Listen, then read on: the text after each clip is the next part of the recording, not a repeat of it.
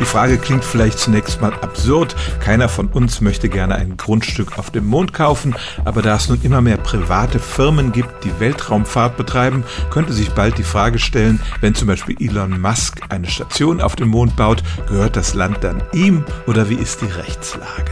Es gibt seit 1967 einen internationalen Weltraumvertrag.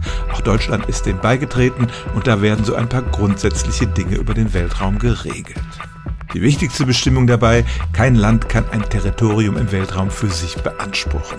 Es wird also auf dem Mond keine russischen, deutschen oder amerikanischen Territorien geben. Kein Land darf da Militärbasen errichten und man darf auch keine Atomwaffen dahin bringen.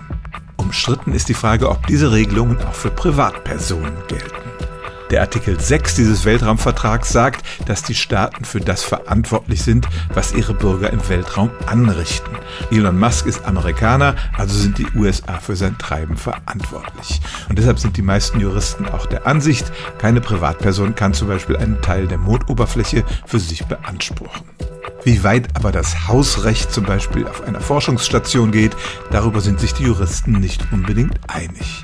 Der Weltraum gehört allen Menschen, das sagt sich leicht, im Detail können da einige knifflige Fragen aufkommen.